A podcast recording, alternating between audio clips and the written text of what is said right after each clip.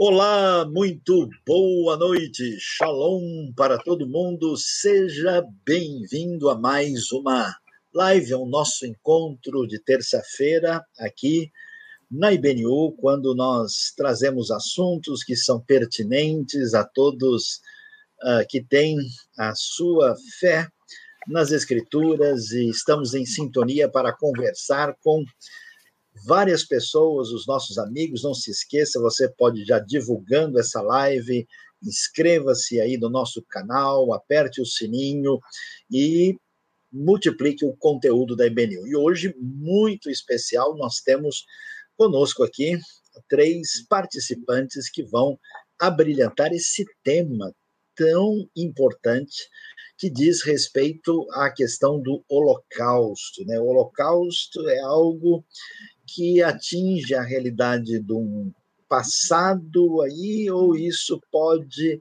ser um problema que nos atinge na perspectiva do futuro. E conosco hoje nós temos aqui para participar Fabiana Veiga, professora de História com pós-graduação, conhecimento amplo na área, Israel Saião, que já tem sido professor ah, aí na área de estudos históricos da época greco-romana, aqui no canal da IBNU, ele hoje está falando diretamente da Europa, e conosco também uh, o nosso amigo professor Daniel Woods, que é uh, membro da comunidade judaica e especialista, conhecedor da tradição uh, judaica, tanto no seu aspecto histórico como também cultural e de fé. Então, vou começar aí, né, para todo mundo dar o seu boa noite, começando com a Fabiana, depois Daniel, depois Israel, dando boa noite, cumprimentando os nossos amigos que estão em sintonia. Ó, já tem gente de alguns países já sintonizados com a gente. Boa noite a todos. É uma alegria, uma honra estar aqui com a IBNU e que seja uma bênção, um tempo de meditação para cada um de nós.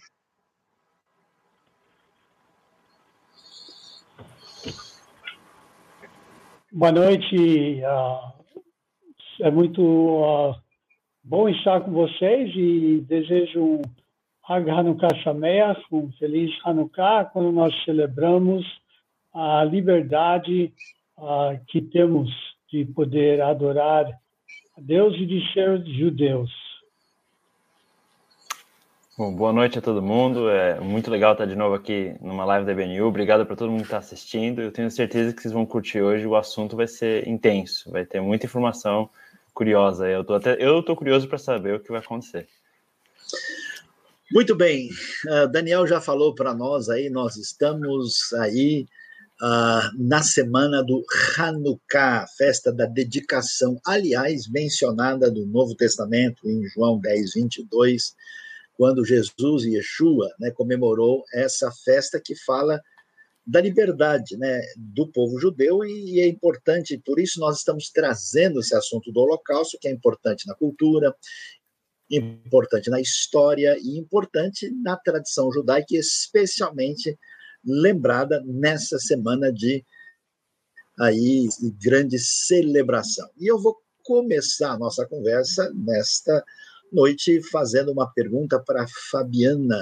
Fabiana, você que é professora de história, me diga o seguinte: a gente tem esse fenômeno aí que se desdobrou no Holocausto, num ambiente histórico da Europa da primeira ah, metade do século XX. Então, qual é o cenário histórico? Que, que tipo de movimentos políticos sociais estavam acontecendo que contribuíram para esse momento que se tornou um pesadelo da história do século XX.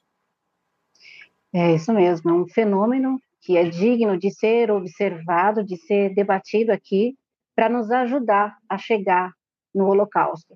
O período é de pós-guerra, né? a Grande Guerra, período aí de 1914 a 1918, onde nós vamos ver países da Europa que saíram enfraquecidos economicamente, saíram destruídos e vemos também os Estados Unidos emergindo, auxiliando esses países a se recuperarem economicamente. Né? Ocorre que Também vale aqui a gente lembrar a, a quebra da Bolsa de Valores em 1929, também conhecida como a Grande Depressão. Os Estados Unidos sofrem com isso e vai repercutir em todos os países da Europa, países envolvidos e capitalistas. Uma pergunta muito coerente, qual é a característica, né, do que nós vamos chamar de regime totalitário como uma solução, uma estratégia para a recuperação da economia, essa intervenção do Estado na economia. São os chamados regimes totalitários, né, caracterizado pelo Estado centralizador, ele é antidemocrático e ele é também autoritário. É, de uma forma fiel, uma reação conservadora na à democracia e ao liberalismo uh, político e econômico. Há um clima de instabilidade política na Europa e também um clima de desconfiança da população com relação a esses governos. Né? E aí se destaca o regime totalitário da União Soviética, que é liderado, seu líder carismático é Joseph Stalin. Nós temos também o fascismo, a Itália, com seu líder Benito Mussolini. E aí chegamos à Alemanha nazista de Adolf Hitler, com as suas características que nós vamos debater aqui com certeza. Acho que é um traço para a gente compreender um pouquinho.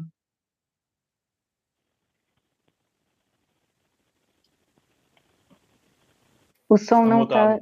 Ah, isso, agora sim. Muito bem, Fabiana. Ameaças liberdades individuais marcam esse momento de, de crise, de instabilidade, né, que aí atinge aí o, o chamado nacional-socialismo, esse mundo fascista, e essa realidade que se desdobra no próprio comunismo soviético mesmo, né? Mas eu, eu vou ver o seguinte: a gente vai ver que esse movimento vai atingir uh, diretamente, de uma maneira muito expressiva, os judeus, né? O, o, movimento nazista, né? E também fascista, e com seus desdobramentos com franquismo, salazarismo, tudo tinha uma, ah, uma, uma postura assim é, nitidamente de antissemitismo. Né? Agora eu pergunto para o Israel, que inclusive está aí na Holanda hoje, andou vendo algumas coisas aí próximas da história. Israel, é, esse negócio dessa atitude antissemita é novidade desse período totalitário? Esse negócio tem uma história anterior? Como é que é isso? Opa, nossa, isso realmente é um assunto meio bizarro. Eu até eu estava alguns dias atrás voltando para casa, que eu estou morando em Utrecht, e aqui é a estação central de trem da Holanda. E tem um memorial gigante à comunidade judaica que foi exterminada né, no Holocausto. E só que o que é interessante, estava dando uma pesquisada, que o antissemitismo é muito mais antigo do que a gente pode imaginar. E se a gente volta para as raízes do final do Império Romano, quando os judeus se dispersaram dentro do Império foram uh, expulsos da Judéia e foram perseguidos, eles acabam se assentando em várias regiões. E com a decadência do Império Romano, as tribos germânicas entram, vai surgir um momento de necessidade de uh, encontro de uma identidade de um grupo. E daí que tem um problema do antissemitismo. Por causa da, do pensamento meio independente da comunidade judaica, de ter a sua fé, as suas práticas, os seus shabat, os seus feriados, as suas festividades, sua alimentação. Os europeus curtem comer um porquinho, claramente essa, essa diferença acaba sendo percebida, dificulta uma certa integração.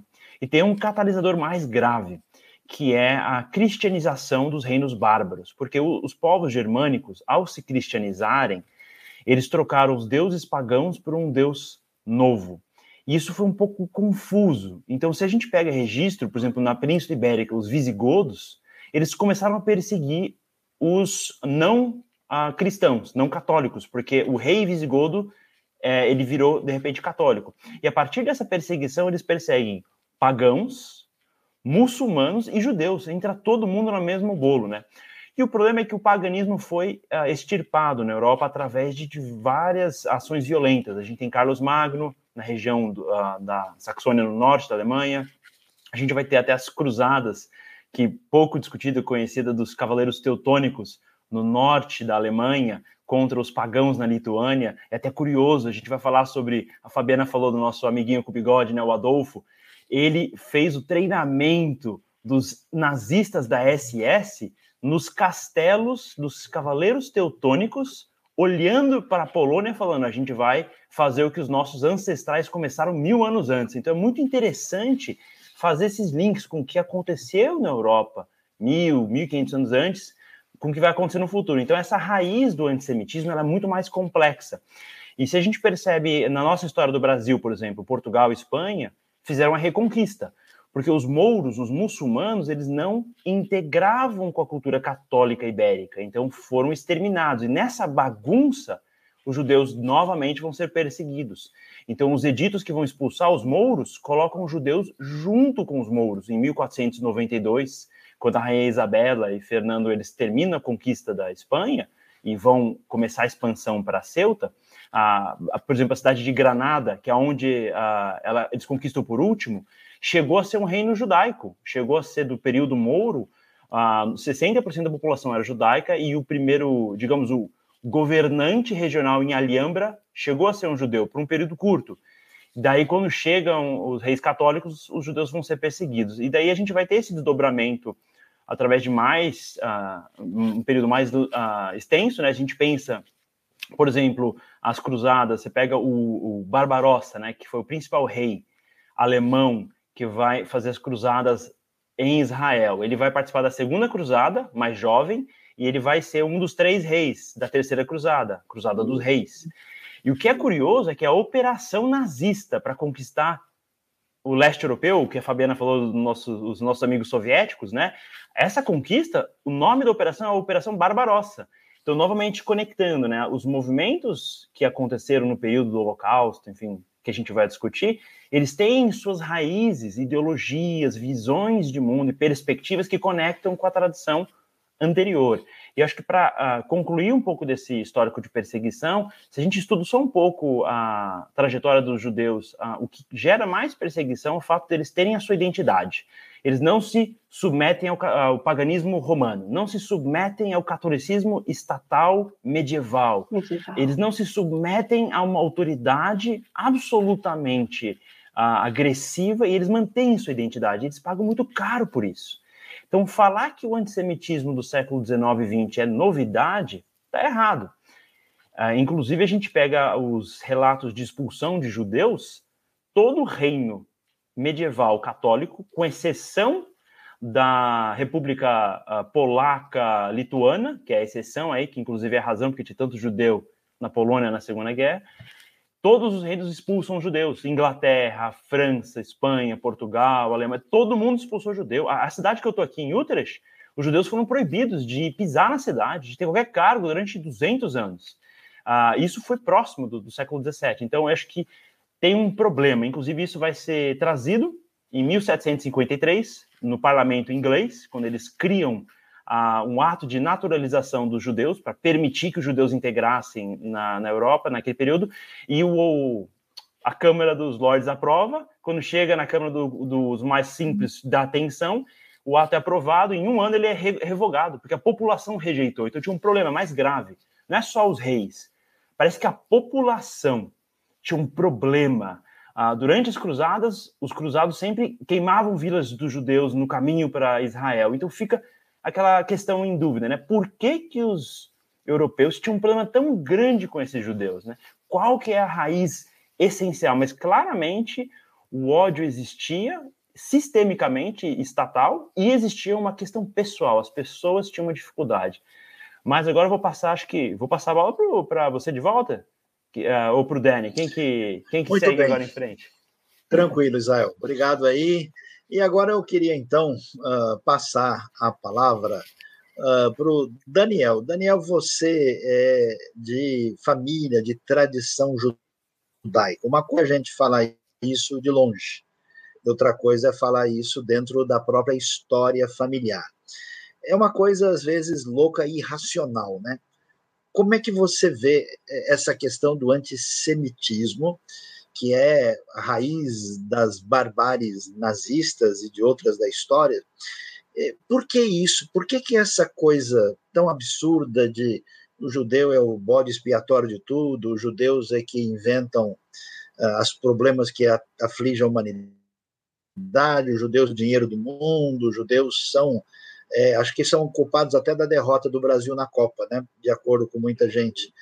E então, o que, que acontece? Por que isso? Como é que, dentro do contexto judaico, se percebe essa loucura que gerou a maior catástrofe assassina explícita aí no século XX? O antissemitismo é um vírus. Todos nós uh, estamos muito mais, somos muito mais conhecedores sobre vírus agora do que alguns anos atrás. E é um vírus que tem mutações. E o aparecimento do antissemitismo em qualquer cultura é o primeiro sintoma de uma doença, o primeiro sinal de um colapso coletivo.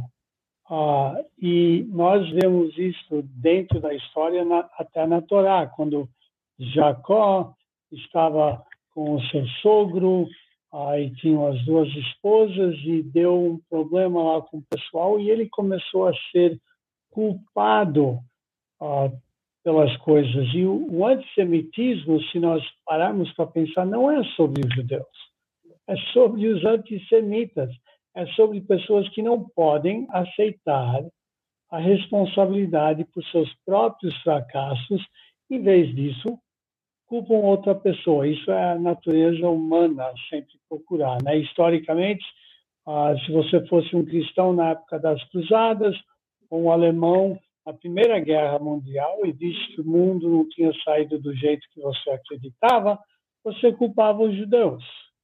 E isto é o que acontece até hoje. Ah, não é apenas para os judeus, mas para todos os que valorizam a liberdade, a compaixão e a humanidade. Então, o, o antissemitismo significa o quê? Negar o direito de um judeu de existir, ou do meu povo, dos judeus existirem coletivamente como judeus, com os mesmos direitos de todos os outros.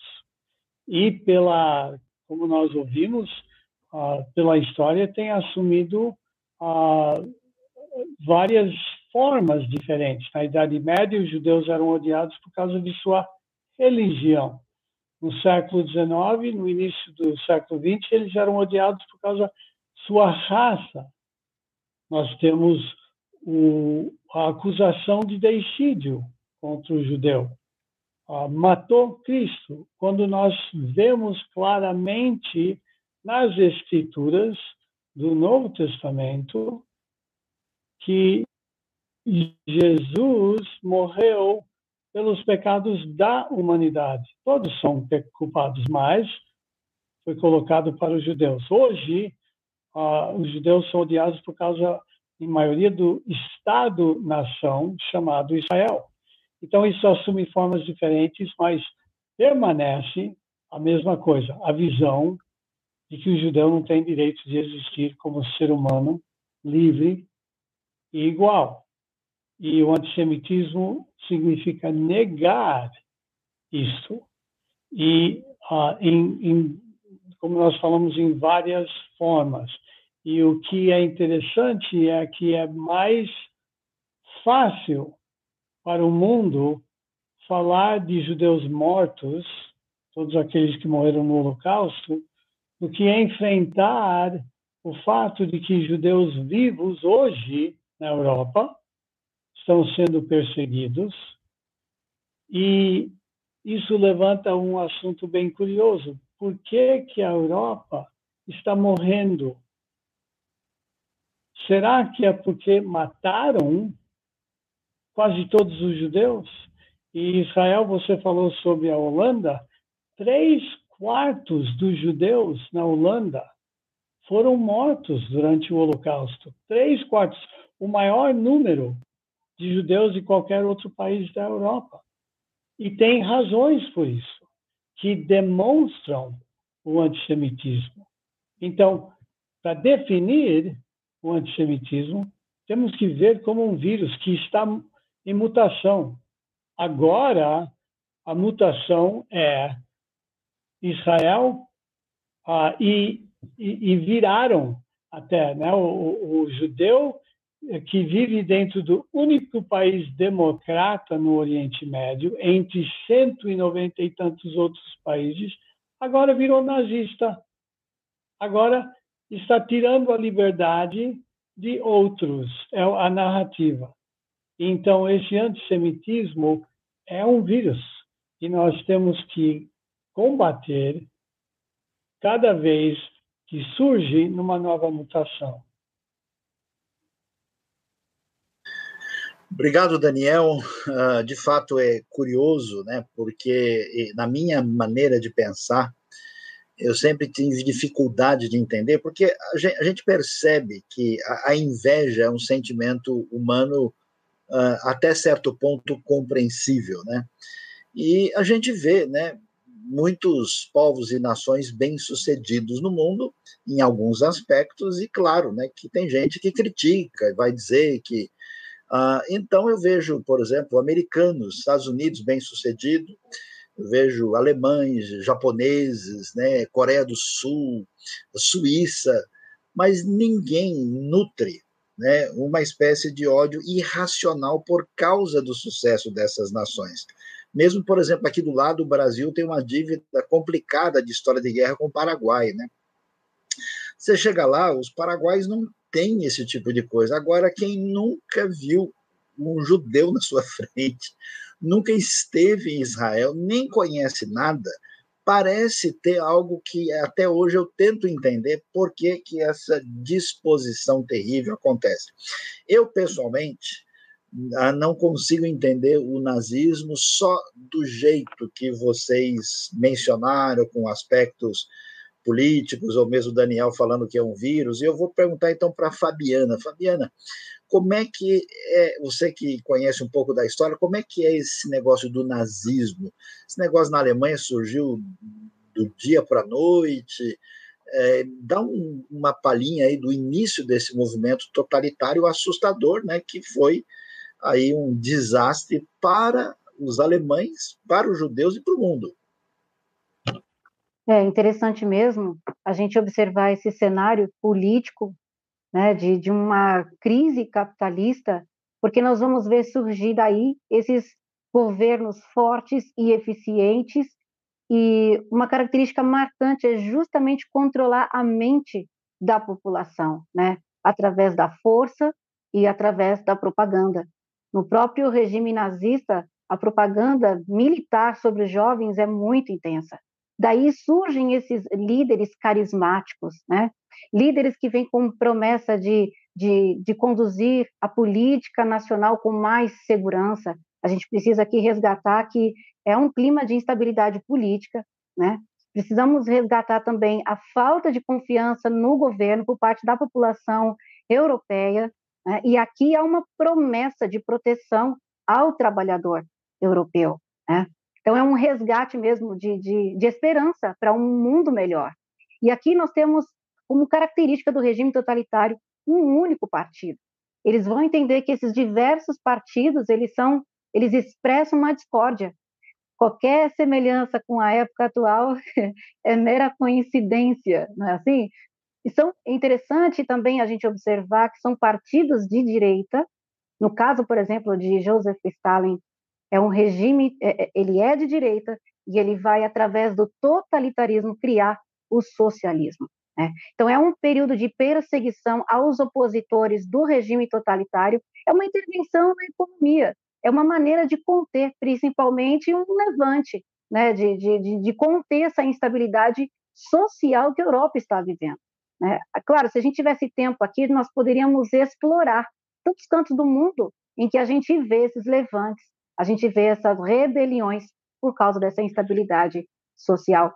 É um período aqui, é um cenário de crise econômica, política e social que vai gerar esses regimes totalitários. O nazismo, é, com, é, acho que a figura, é a figura mais emblemática, Adolf Hitler, na Alemanha, a partir de 1933.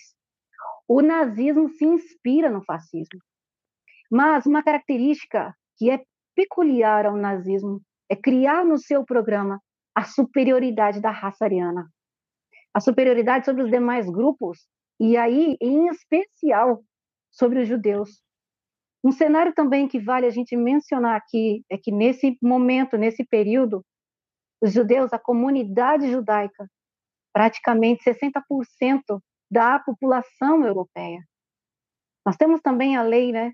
A, a, a, o que Hitler vai fazer? Ele vai distinguir quem é alemão e quem é judeu. E aí a raça alemã, quer dizer, a raça pura, a raça ariana, vai ver, olha, os judeus eles não são puros, eles são impuros. E aí vem a solução final, o extermínio, a eliminação, o que a gente vê na história, viu na história, de aproximadamente 6 milhões de judeus aí no Holocausto. E não parou aí não, porque nós sabemos também que o nazismo incluiu ciganos, as minorias, né? Os homossexuais, intele intelectuais, porque se você não pensa de acordo com o regime, você está fora. Deficientes físicos, né? É, é, tão, é tão louco isso, porque se a gente observa características do fascismo, que, o que Mussolini vai fazer? Resgatar a glória do Império Romano. Veja a loucura disso. Né? E aí a gente vê a, a, na figura do líder Adolf Hitler a necessidade de anexar outros espaços, como a Áustria, a Tchecoslováquia, onde viviam muitos alemães, para que pudesse aí anexar esses territórios e criar, aumentar a raça ariana, a raça superior às demais. É mesmo horrível, né? Só de mencionar, mas é real.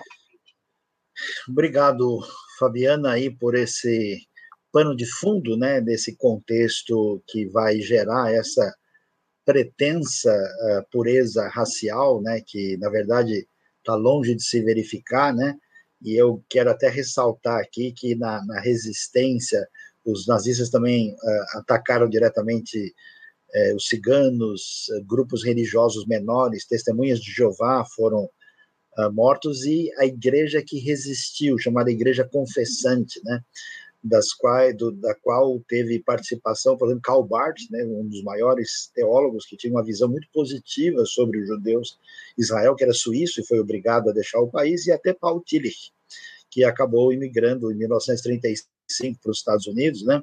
E a coisa então foi um negócio assim muito louco, né?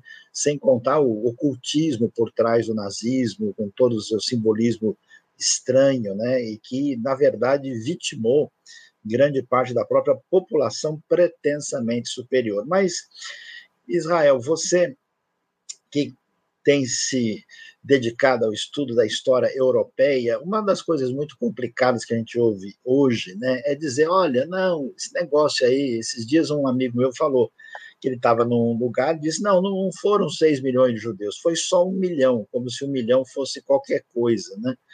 E, e aí uh, tem muita gente né, dizendo que é, não é bem assim, que a história não é essa, que isso é mais uma indústria judaica de vitimização. Né? Eu tive a oportunidade de, de visitar Auschwitz né, e, e visitar alguns museus do Holocausto, inclusive um que a gente viu junto na Alemanha, né?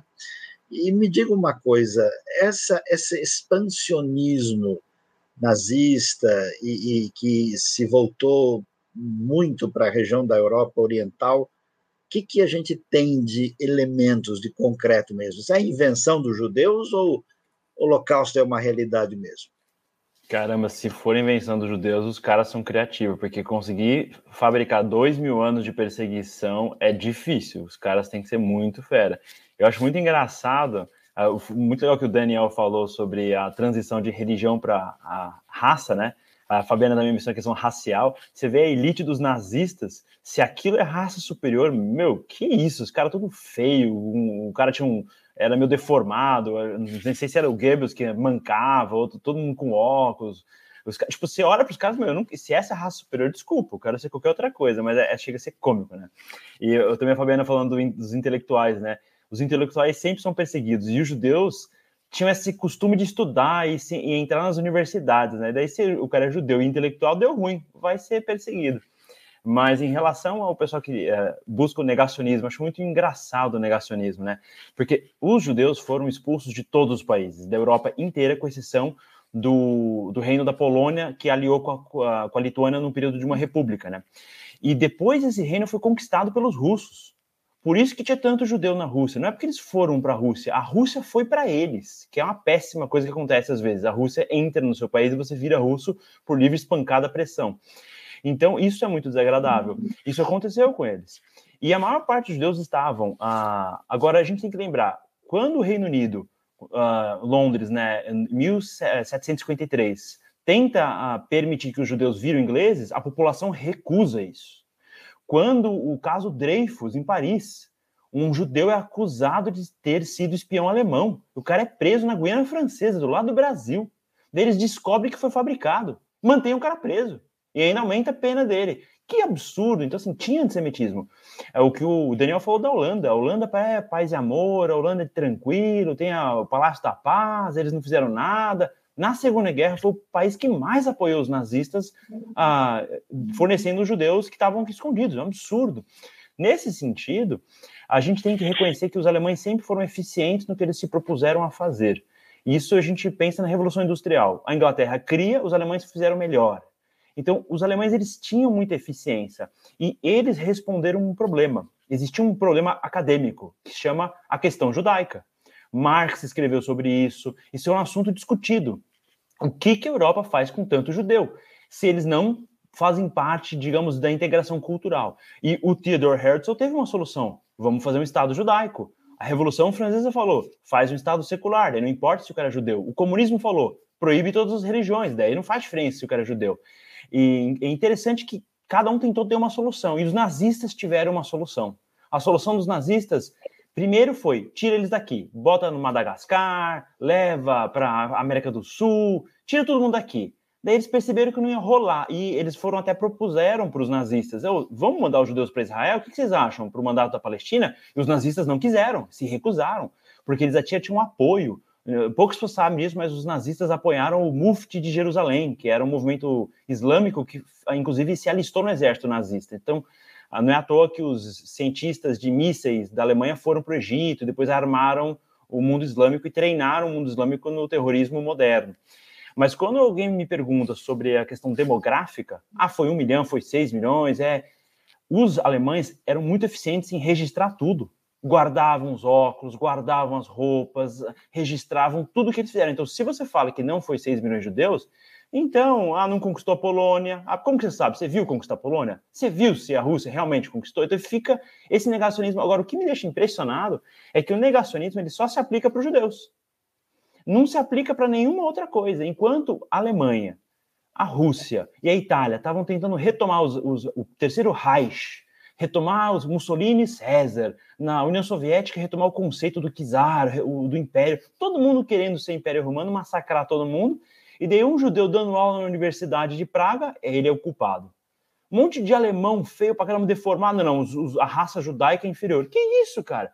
Então, assim, é, o, argumento era bizarro. Então, você vê, inclusive, na SS, que uh, pegava do paganismo, pegavam runas, né, nórdicas como símbolo de poder, eles eram promovidos por altura. Se você tinha mais que dois metros, provava sua origem germânica até 1750, você era promovido imediatamente. Daí tinha uns caras com um problema mental, que era líder na, na, no exército nazista, porque ele tinha dois metros, era um cara retardado que tipo, comandava 100 soldados. Então, essa, ah, eu acho que chega a loucura o que o nazismo uh, fez, e é muito o que o Daniel falou. Uh, eles não conseguiam lidar com o fracasso deles, o que a Fabiana falou da crise de 29. Hitler estava preso, Hitler era irrelevante. Bateu a crise de 29, ah, vamos precisar de uma solução. Vai para o cara com o bigode. Então eu sinto que o fracasso, o medo e o desespero, quando ele surge, por alguma razão diabólica, as pessoas decidem correr atrás dos judeus que estão de boa trabalhando, vivendo a vida deles, agregando no mundo científico, agregando no desenvolvimento da Europa. Então é realmente bizonho, mas eu realmente vejo que tem dados históricos suficientes para constatar o que aconteceu. Eu acho que a pergunta não é se foi 6, 5.9, 6.3. A pergunta é por que, que aconteceu e pode acontecer de novo, porque a história, pelo que a gente estuda, parece que ela é cíclica, né? Parece que elas acontecem essas coisas de novo. Então a gente tem que tomar cuidado, né? Mas acho que eu passo de volta para você porque o assunto é muito pesado. Então, de fato, né, é, eu pessoalmente tive mais de uma vez uh, em Auschwitz, né, e eu pude, eu entendo o alemão, Então eu tive o desprazer né, de ler diversos uh, textos escritos com detalhes. Eu visitei várias vezes o Museu do Holocausto em Jerusalém, né? visitei o museu lá em Nuremberg, na própria Alemanha, visitei Auschwitz mesmo, e quando a gente ouve de Auschwitz, Dachau, Treblinka, Sobibor, né, e avalia é, isso que o Israel está dizendo que existia, eu vi com os meus olhos. Né? Eu visitei a fábrica de Schindler, eu tive no gueto da Cracóvia, eu visitei os lugares uh, terríveis uh, que também estão na Ucrânia. Uh, e, e aí é impressionante, é, o que me machucou muito, não quero nem entrar muito em detalhe, foi ver coisas feitas com parte do corpo humano, né? É, coisas feitas com cabelos de mulheres, eu vi diversas coisas e nem dá para detalhar muito isso. Então, é, algumas coisas me chamam a atenção. Primeiro, é, o Israel fala sobre isso aí, Fabiana mencionou também, é, a gente tem algo que entra num caminho de mistura de anomalia com perversidade. E pouca gente, talvez, né? Existe toda uma história profunda de ocultismo pesado, porque o nazismo também tinha intenção de exterminar a fé cristã, uh, porque também era mais uma tolice judaica na cabeça deles, porque não tem jeito, Jesus e a fé inicial vem do contexto judaico e eles uh, uh, estavam ali apaixonados pela cavalgada das valquírias, né, com aquela todo aquele, aquele é, valor do embrutecimento da tradição bárbara, né? A sociedade vril acreditava que existia seres superiores que habitavam no fundo da terra. E quando os nazistas conquistassem o mundo, eles iam encontrar esses semideuses para instaurar né, uma espécie de milênio de domínio da raça ariana, que era um reflexo dos deuses. O nazismo era uma espécie de religião. O Hitler e todos os do partido participavam de rituais ocultistas absolutamente loucos, né?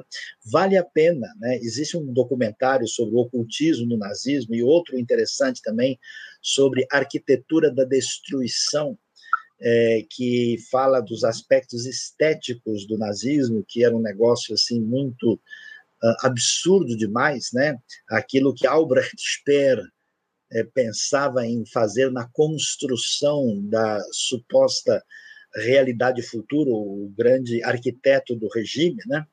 E, e aí o negócio é muito complicado, muito pesado. E eu vou dizer agora, Daniel, você fica à vontade, né? É, a sua família, a sua história no passado teve alguma situação, porque uma coisa é quando a gente ouve isso na teoria, né? Outra coisa, como um conhecido meu que disse, ó, 17 dos meus uh, antepassados imediatos desapareceram aí durante perseguição. Sua família passou por isso? E você, quando olha, você disse uma frase que me chamou a atenção. Você falou assim: é, o pessoal gosta de falar de judeu morto, mas, na verdade, hoje quem corre perigo é o judeu vivo, né? É, esse negócio do nazismo, você pode compartilhar um pouquinho aí da história se você se sentir à vontade. Isso é uma ameaça para o futuro? Será que essa história de nazismo e holocausto, é, pogrom, perseguição é uma coisa da história? Hoje nós estamos mais evoluídos e, e mudou esse cenário? Qual que é a realidade que a gente tem hoje. E depois a gente vai ter, atenção, tem várias perguntas, você está sintonizado e pode mandar suas perguntas, já já a gente vai começar a respondê-las. Bom, eu uh, primeiro eu vou me corrigir, porque uh, quero ser claro, eu falei no mundo uh, de nações, 56 nações muçulmanas. Eu acho que eu falei errado, e 103 nações cristãs existe apenas um Estado judeu Israel. E esse Estado constitui um quarto de 1% da massa de terra no Oriente Médio. Mas você vê uma atenção pelo mundo inteiro dado a este lugar minúsculo. E Israel é o único dos 193 países membros das Nações Unidas que tem o seu direito de existir regularmente desafiado como um Estado, enquanto outros Estados que não ligam para direitos humanos nunca são desafiados e nunca são questionados, né? E uh, é isto que chegou a afetar a minha família uh, bem de perto, né?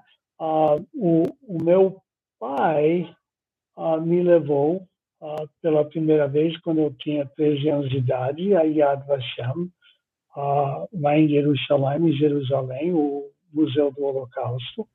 Era bem diferente do que é hoje. Hoje tem muita tecnologia, mas eu como um rapaz de 13 anos, com meu pai, minha mãe, andando, eu vi garfos feitos de ossos humanos. Eu vi abajur.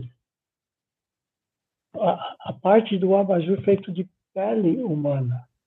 Vi quadros com pele humana, com pintados. E enquanto andávamos, meu pai falou para mim, Danny, me chamava de Danny, nunca esquece que os arquitetos destas mortes, dessa barbarie, eram gênios, homens com doutorados estudados, apoiados pela teologia bíblica, totalmente torcida ele falou: nunca se esqueça disso. Não é a educação que vai mudar o ódio que vive dentro de uma pessoa. E é fácil odiar. E é difícil justificar publicamente o ódio. É por isso que, ao longo da história, quando as pessoas buscavam justificar um antissemitismo, eles sempre fizeram recorrendo, como vocês falaram, a mais alta fonte de autoridade disponível dentro daquela cultura. Como falamos na Idade Média, era a religião. Então você tinha um antijudaísmo religioso. Na Europa, pós-iluminismo, era a ciência. Então você tinha as bases gêmeas da ideologia nazista, o darwinismo social, como foi falado, e o chamado estudo científico da raça. E hoje, o que nós vemos, a maior fonte de autoridade em todo mundo qual é? Direitos humanos. Todo mundo está falando sobre direitos humanos. É por isso que o judeu, Israel, a única democracia em pleno funcionamento no Oriente Médio, está sendo acusado dos cinco pecados capitais: racismo, apartheid, crimes contra a humanidade, limpeza étnica e tentativa de genocídio. Tudo isso não é novo. Temos uma mutação do vírus, mas a mesma raiz. E o que, que aconteceu com minha família? A minha avó paterna era da Hungria, de uma vila chamada Abu Santo, no noroeste, um lugar de vinhedos ah, vinhos muito bons. A família trabalhava nessa área. E ela ah, foi a única sobrevivente, além de uma prima. Todos foram levados para Auschwitz de trem, a vila inteira de judeus. Hoje, se você for lá, você pode encontrar os vinhedos com outros donos. Como que isso nos faz sentir? O meu avô paterno ele veio da Belarússia, chamada Rússia Branca. Ele e a mãe, depois que vários da família foram mortos, fugiram e chegaram nos Estados Unidos, entrando uh, lá e o, o relato que muitos judeus contam é que lá em Ellis Island, a ilha que chegavam, os americanos olhavam o nome e não sabiam pronunciar, então mudavam o nome. Não é tão verdadeiro essa história. O meu pai me contou. O meu avô chegou no Brooklyn, Nova York, chamado Hermann Scheinholz. Ele queria um nome anglo, porque foi perseguido. Então, falar, falou com alguém lá e ele falou, mas o que, que significa Scheinholz? Ele falou, floresta bonita. E aí, então, o homem, a história que meu pai me contou, o homem olhou no rosto do meu avô e falou, bom, bonito você não é, então fica só floresta, que é Woods. Primeira vez que meu pai, como um judeu ortodoxo no Brooklyn, Nova York, estava voltando às aulas de hebraico e, e estudos, ele foi perseguido por alguns rapazes, correram atrás dele, queriam bater nele e falaram: Você é um judeu sujo, você matou Cristo. Ele chegou em casa, perguntou para a mãe: Quem é esse Cristo? Esses meninos falaram que vão me bater e a mãe deu um tapa no rosto. Esse é um palavrão, não fale aqui. Então, para um jovem, uma criança crescendo num ambiente onde ele é acusado de matar alguém que ele não conhece, aí ele vai saber que é uma religião e já vem com outros conhecimentos sobre perseguição em várias áreas, como que é para crescer e como que é para criar uma família. Então, o que os judeus pelos séculos, pelos milênios têm feito é se reforçarem, procurar a, a base da nossa vida, que é a Torá, que é o Tanakh, o Primeiro Testamento, que é o segmento. Por que, que sou judeu? De onde vem essa definição? Vem da Torá. E isto tem nos sustentado.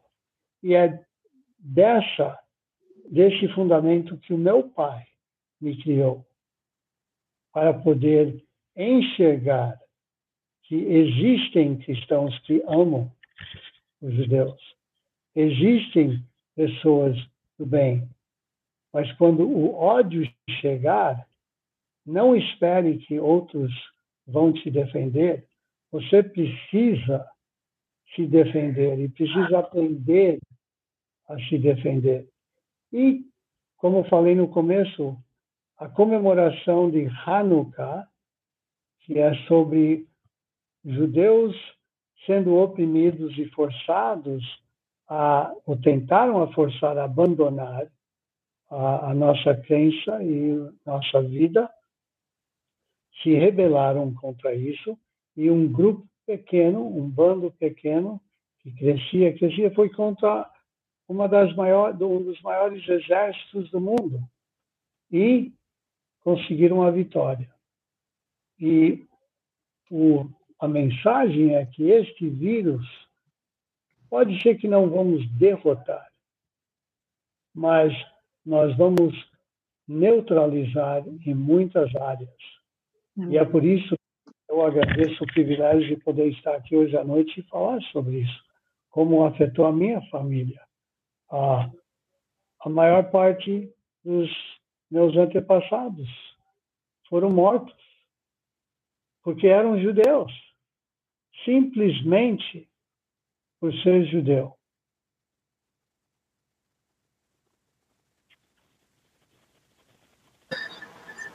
Obrigado, Daniel. Realmente é algo uh, terrível, né?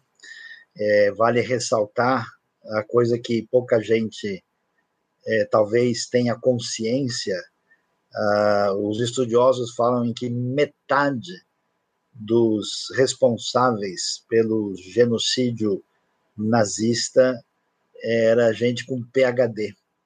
Aquele pessoal que imagina se alguém tem uma educação superior, então que ele vai produzir o bem para a sociedade, sem uma herança ética e espiritual, a gente não chega em lugar nenhum. Agora, o Daniel me chamou atenção na fala dele, porque ele, ele mencionou essa coisa meio pesada, né? De você pega uma criança e fala, oh, escuta, você matou Cristo, nós vamos te dar uma surra, né?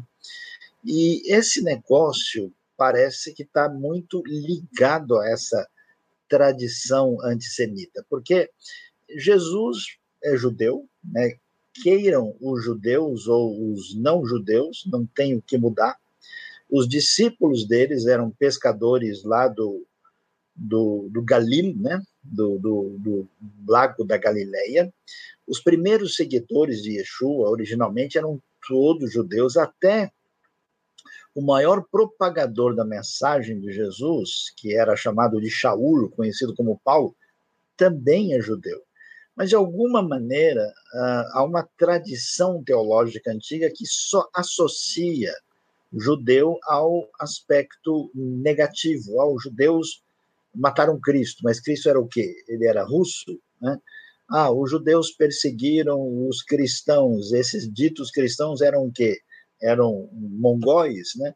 Então, esse ambiente era todo formado por grupos dentro da tradição judaica. Na verdade, havia até uma questão entre galileus e os religiosos de Jerusalém. Então, eu vou perguntar para Fabiana agora. Fabiana, existe um negócio aí que já até foi perguntado para a gente, chamado teologia da substituição.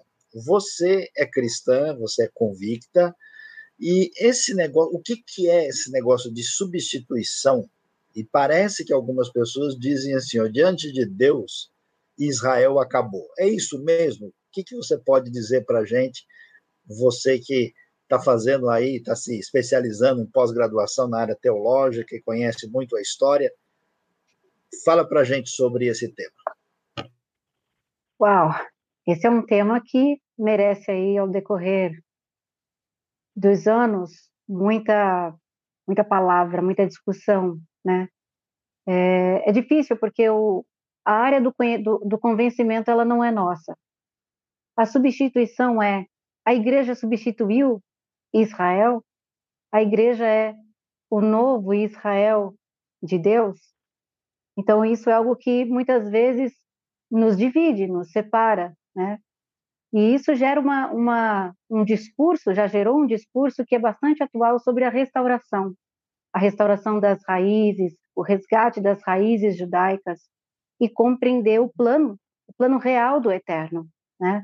A discussão sobre os judeus que, dentro desse, desse clima ainda de acusar os judeus com o que aconteceu com Jesus, e, e, e entender que a partir daí a igreja agora é que tem o legado, a igreja agora é que tem a responsabilidade sacerdotal. Então é bastante polêmico entre nós, dentro da igreja, dentro da comunidade, do corpo de Cristo, né? E isso nos, nos divide, divide, divide as opiniões, né? Deus, quando chama Abraão, o chama para ser pai das nações, né? Ele é o primeiro judeu. E a partir daí, o sacerdócio de Israel vai se dar? É através da obra de Jesus que nós vamos ter ser, ser adotados para esse esse plano da redenção. Nós estamos na redenção, né? Começou lá com a criação, a queda, estamos nesse, nessa caminhada da redenção até a consumação. Então, é complicado, porque você, você, você olhar para essa situação e dizer que agora a igreja é o novo Israel de Deus, isso é também uma postura antissemita, porque despreza como judeu vai se interessar, por exemplo, uh, em Jesus como o Messias, se na verdade nesse comportamento, nessa substituição, já mesmo despreza o povo judeu. Um problema que nós enfrentamos é que muitos cristãos, quando leem a Bíblia, seja lá o Primeiro Testamento, nem, nem sabem da existência do povo judeu. Por isso que uma, uma conversa como essa é bastante esclarecedora, porque nós estamos trazendo essa questão para que ela se torne atual e para que ela nos toque a respeito da comunidade judaica. Qual o papel de Israel na redenção? Nesse Novo Testamento, né, o senhor citou aí Paulo em suas missões pelas igrejas da Grécia, as igrejas que ele mesmo visitou, essa comunidade cristã, essa comunidade messiânica, é judeus e cristãos primeiramente. Depois que nós vamos ver nesse cenário histórico uma separação, né? O primeiro, a primeira reunião para entender o que é de judeu, o que é de cristão, está lá no livro de Atos. Né?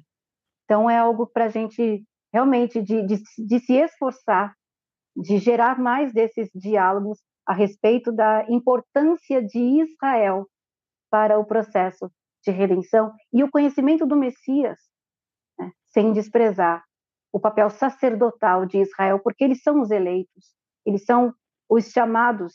Né? É muito linda aquela passagem de, de José, José do Egito, quando ele reencontra os seus irmãos, é, falando um pouquinho desse tipos, né? Tipos para a gente entender aí a sombra do Messias. José, quando ele reencontra os seus irmãos, ele tinha tudo para para massacrá-los ou para uh, uh, uh, se, se vingar. E ali ele se revela como o irmão, aquele que eles haviam vendido, aquele que eles haviam tentado matar. E essa, essa revelação é muito interessante, esse momento em que José se revela e, e os reencontra e os perdoa. É, o, é, justamente o que Paulo fala nesse, nas cartas, né? fala no Segundo Testamento, dessa vinda, ou melhor, dessa revelação do Messias aos seus. Jesus veio primeiro para os da casa de Israel, e depois para os povos e as nações. Muito bem, ah, Fabiana, acho que é importante né, ressaltar essas colocações que ela apresentou, porque o Novo Testamento mesmo, né, o próprio apóstolo Paulo, em Romanos 11, ah, vai deixar claro né, de que não existe uma ideia né, no, no contexto da igreja primitiva que porque a comunidade dos gentios vai ser chamada de povo de Deus e vai até mesmo ser comparado ao Israel uh, da primeira aliança, não existe uma ideia que isso tira Israel de cena e que essa adesão signifique uma substituição.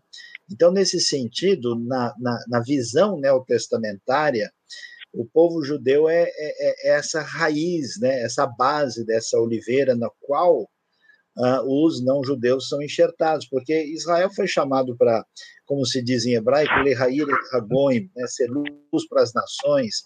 E, e, então, assim, não é, não quer dizer que todo mundo que é, é tem uma visão substitucionista é essencialmente antissemita, mas que o antissemitismo, com uh, caminho teológico religioso, se fundamentou no substitucionismo para dizer: olha, os judeus são esquecidos e rejeitados por Deus, e se eles estão aí, alguma coisa está errada, então a gente tem que dar um jeito neles. Esse discurso religioso foi tantas vezes repetido e a base é, de uma atitude é, absurda e problemática. Falando nisso, de toca num assunto um pouquinho mais complicado e eu vou pedir agora para o Israel me falar sobre isso. Não é verdade que Lutero, que a gente está falando de Idade Média, falando de tradição do catolicismo antigo, falando do mundo greco-romano, agora a gente chega no mundo protestante.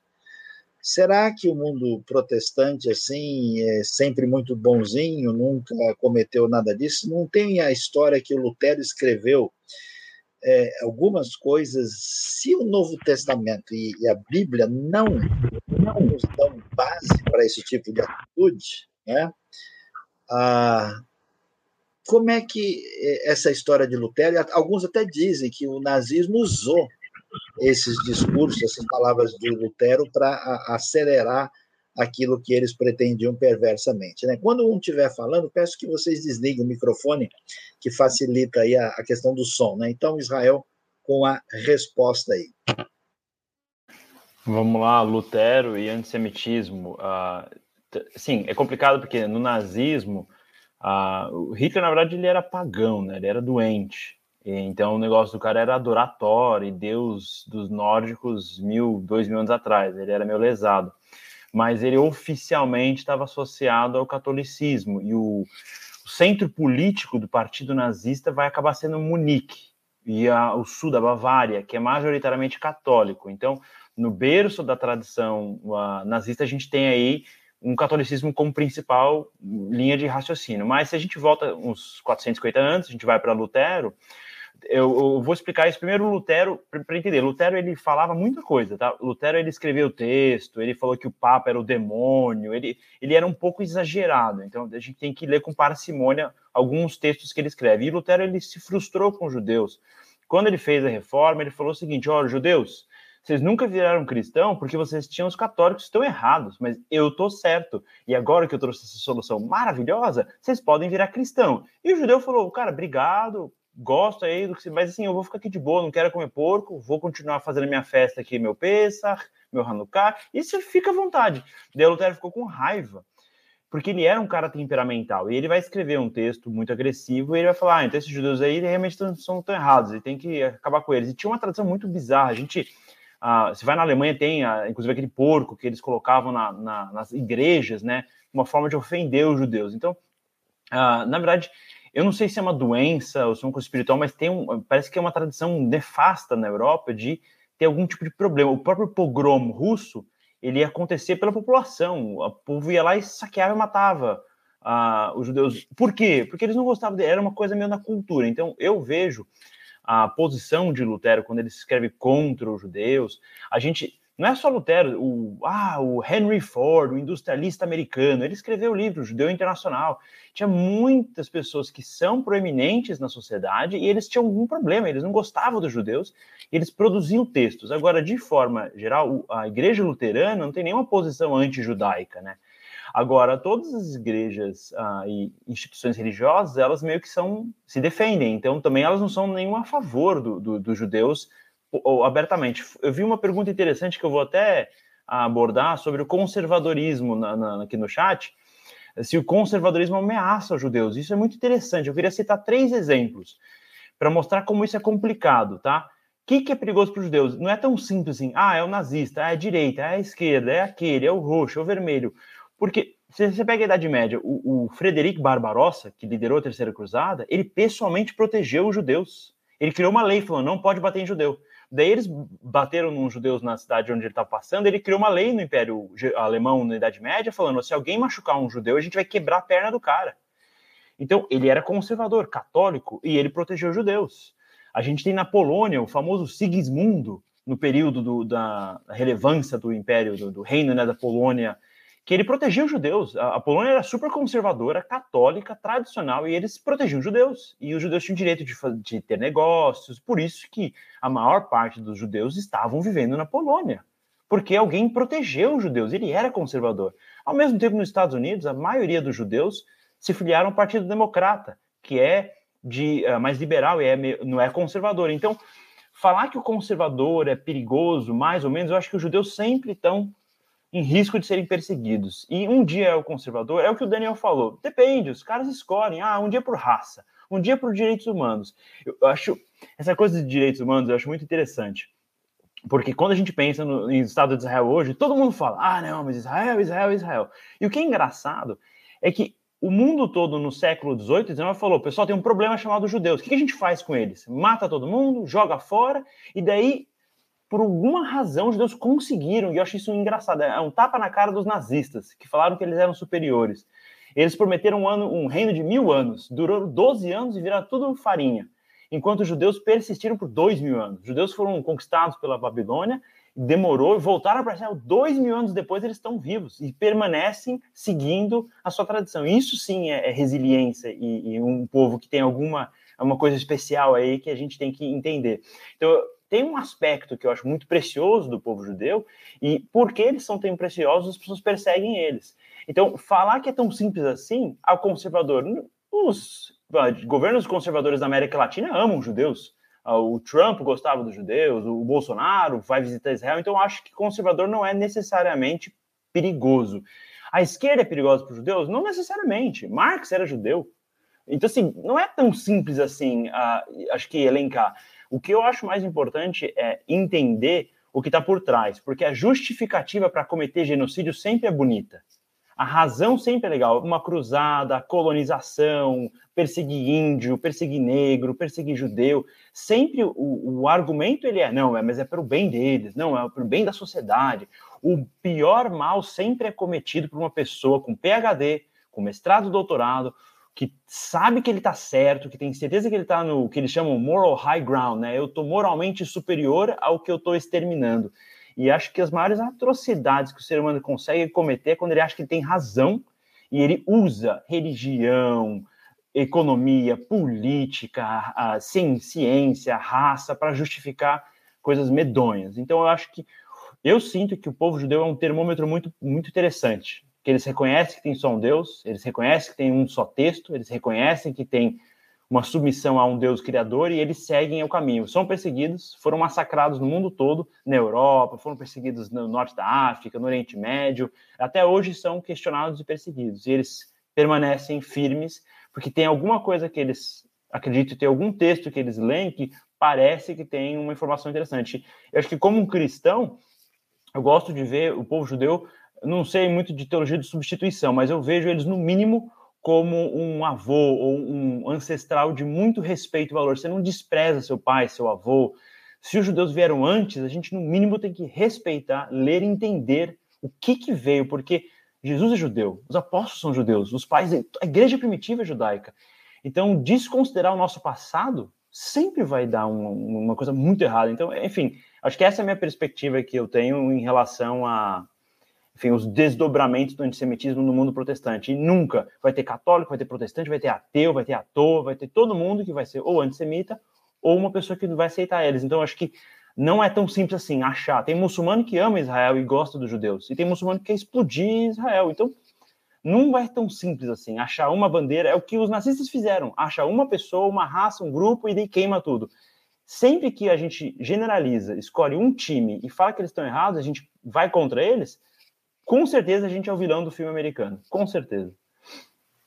Mas acho que é isso. Eu passo de volta para você, até pelo tempo. Muito bom, Israel.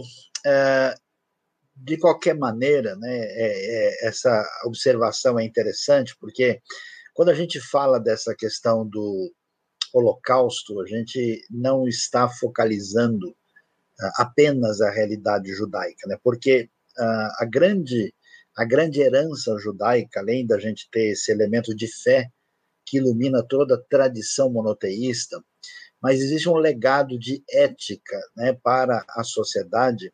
Vale a pena, por exemplo, pensar em pensadores assim como Martin Buber, né, ou Emmanuel Levinas, que são pensadores recentes que falam da, da relevância da ética, do aspecto é, interrelacional, do valor da vida humana, né, aquela coisa especial da tradição talmúdica que uma vida vale mais do que o mundo todo, que foi né, muito destacado na lista de Schindler, um filme que fez sucesso, né? E, e aí a gente vê que é, é, eu entendo o seguinte, né, que a destruição da tradição judaica com a sua herança espiritual maior que se desdobra numa tradição judaico-cristã que é responsável por muito daquilo que a gente chama de civilização, é um desastre último da experiência humana. Então, pensando sobre isso, eu queria agora ah, perguntar para o Daniel. Né? Daniel, a gente vê, graças a Deus, na igreja confessante, pessoas tendo uma posição a favor do povo judeu de Israel. A gente vê hoje pessoas de fora do ambiente judaico, muitos é, cristãos convictos, né, defendendo a, a, soberania do Estado de Israel e, e, e, o povo judeu vivendo com liberdade. Uh, agora, a minha preocupação é o seguinte: como é que está esse cenário hoje? Você acha que o antissemitismo tem aumentado? É, onde a gente percebe isso? Porque é, é, às vezes eu vejo algumas coisas preocupantes. Você falou de maneira um pouco assim genérica, né, a, a respeito do assunto, mas temos episódios reais. Você falou, sua família emigrou para os Estados Unidos. Estados Unidos é um país onde o antissemitismo cresceu, um país que tem uma tradição de receber gente. de toda parte, como o Brasil também. Uh, isso tem piorado? O que, que acontece? O que a gente espera do futuro? E nós já estamos aí próximos do final da nossa live. O que, que você pode dizer para a comunidade de não-judeus? Né? A maioria dos que estão aqui com a gente hoje não é de contexto judaico, alguns é, de contexto evangélico, outros a gente não sabe, né? estão aqui online com a gente. O que, que a gente pode mandar de mensagem para eles na sua responsabilidade moral, humanitária, em relação à situação do antissemitismo e da herança terrível que significa o Holocausto. O Holocausto é um perigo para o futuro?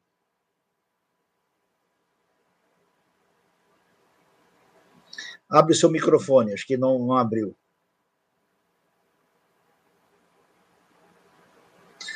Seu microfone está fechado, Daniel, tem que abrir.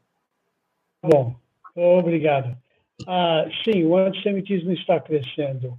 Ah, o, o que é muito interessante é, ah, após ah, o Holocausto, ah, especialmente na Europa, mas em outros países, um esforço muito grande foi feito para criar lugares que onde as pessoas pudessem aprender sobre o Holocausto. Né? Tem uma autora uh, de um livro, a Dara Horn, que ela escreveu um livro que, traduzido, é As Pessoas Amam Judeus Mortos. Né? Uh, People Love Dead Jews. E o, o que ela escreve, ela é judia, e ela escreve que o esforço tem sido feito para mostrar às pessoas sobre o Holocausto que aquilo foi feito, uh, todas as coisas terríveis, mas o antissemitismo tem crescido. Por quê?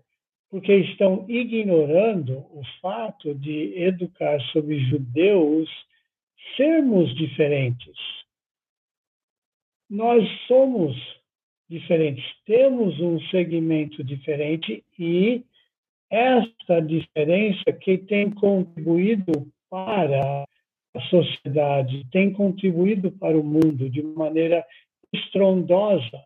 Se nós olharmos o oposto, quando os judeus foram expulsos de Portugal, a economia caiu.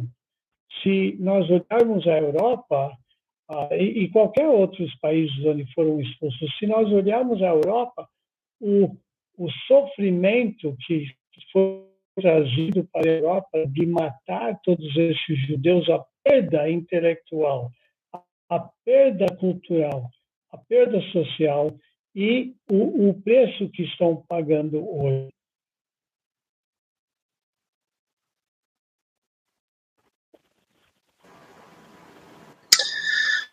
Obrigado, Daniel, uh, pelas suas considerações. E a gente Desculpa. vai aí.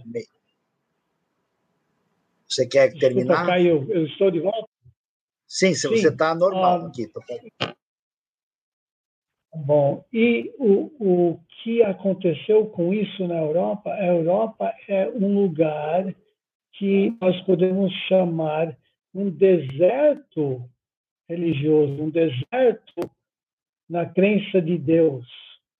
Então, nós vemos uma ligação entre o antissemitismo, a perseguição dos judeus e a caída no conhecimento de Deus, no conhecimento do Deus da criação, da Torá, e um empobrecimento da cultura e do povo e uma procura por um substituto.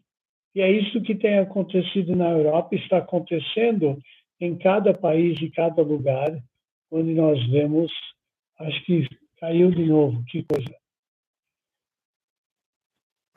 Está normal, pode continuar. É, então, uh, e, e é isso que estamos vendo. Então, o que uh, estou tentando comunicar com essas caídas é que o judaísmo, os judeus, nós fomos colocados nesse mundo para trazer o conhecimento de Deus, o conhecimento da revelação de Deus de como o homem deve viver. Quando o judeu é atacado, o antissemitismo vai contra isso. E então a sociedade sofre. Então, é o, o reconhecer do Holocausto é muito importante.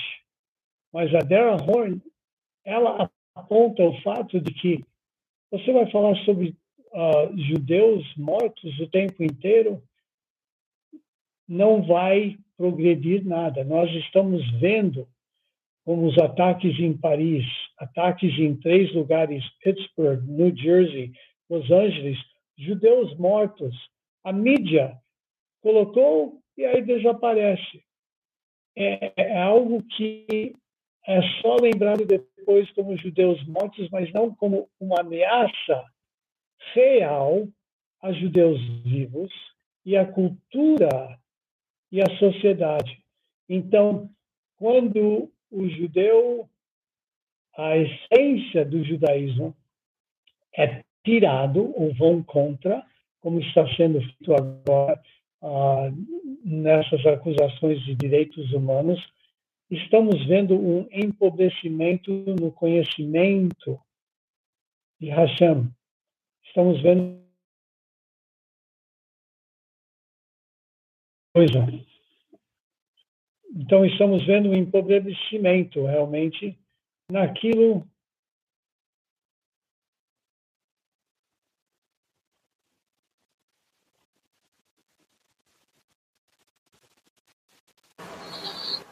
Bom, Daniel, acho que está com dificuldade então, de conexão. eu estou de volta? Desculpa. É, acho que deu uma. Mas pode, pode então, ir encerrando, porque está tá ah. com a dificuldade da. Está falhando.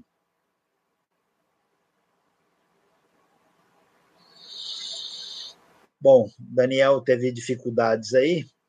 A Fabiana acho que queria fazer um, um pequeno comentário, né? Fez sinal de fazer uma observação e também a gente já está caminhando para quase o desfecho aí, Fabiana. É que estava tudo bem com o áudio dele. Apenas isso. Ah, tá bom. Mas, Mas eu já vi que tem muitas perguntas gente... aí.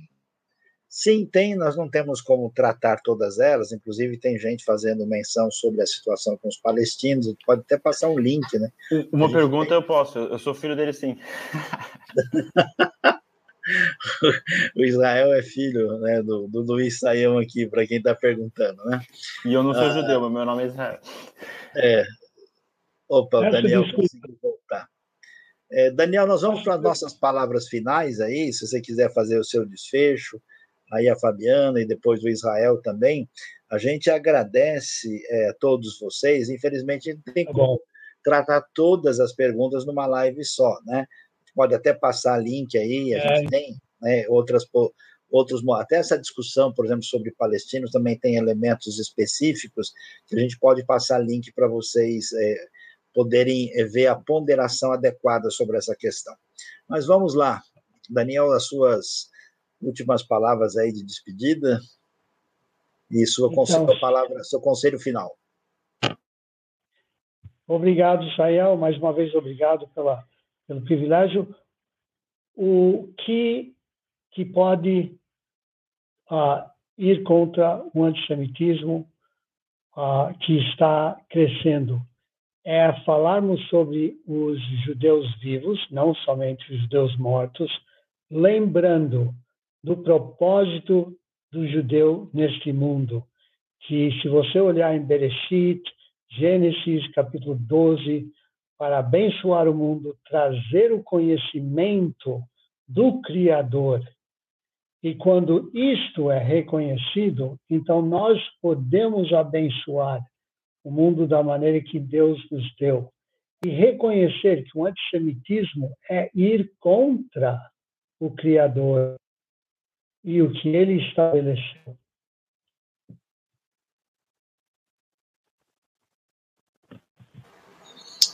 Obrigado, Daniel. Fabiana, suas últimas palavras e considerações.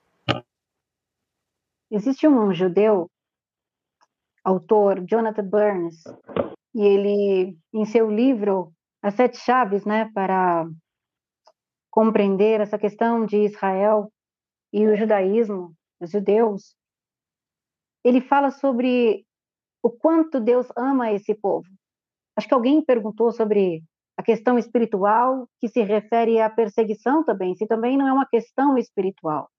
E é muito interessante porque ele bate bastante nessa tecla, ele fala justamente que todos sabem o quanto Deus ama esse povo.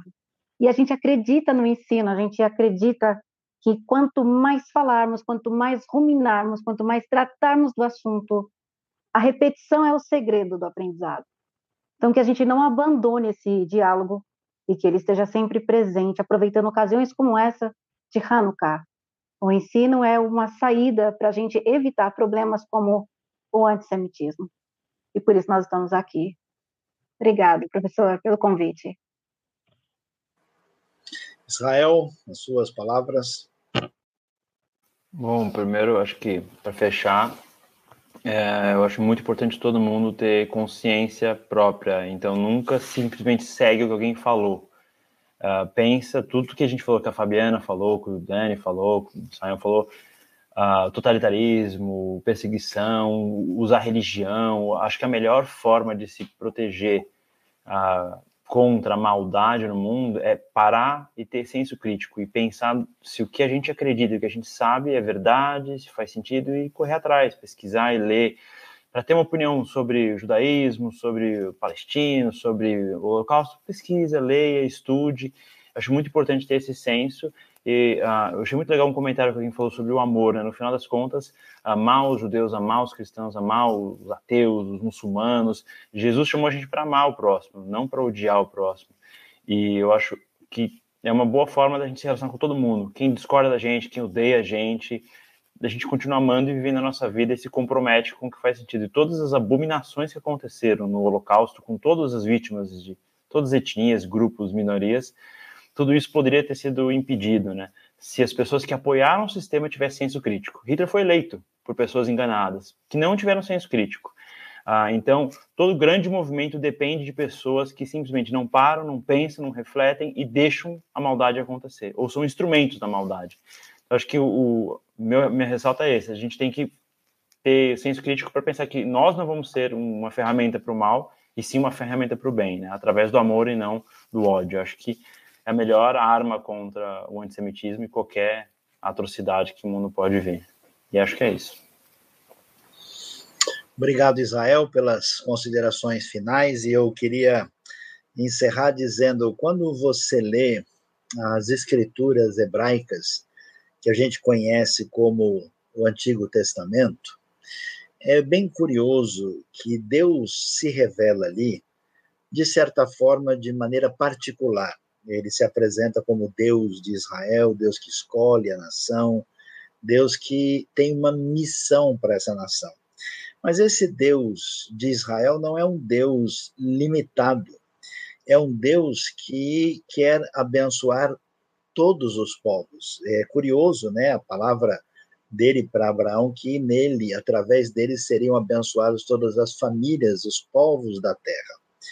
E quando a gente tem o desdobramento das escrituras, com toda a rica tradição de espiritualidade, de ética, de elementos ligados à maneira uh, social de se viver, né, os dez mandamentos, legado ético de relacionamento com Deus e com o próximo, e isso se desdobra como uma herança que atinge as nações através do movimento de Jesus, vai acontecer uma coisa meio triste, né? vai haver uma ruptura, uma separação. Essa separação era intencionada pelos romanos, que detestavam os judeus e os filhos daquele movimento judaico, que era o cristianismo primitivo. Essa ruptura, na minha maneira de entender, trouxe todo um processo, espiritualmente falando, de fragmentação histórica, de dor, uh, entre os povos do mundo todo.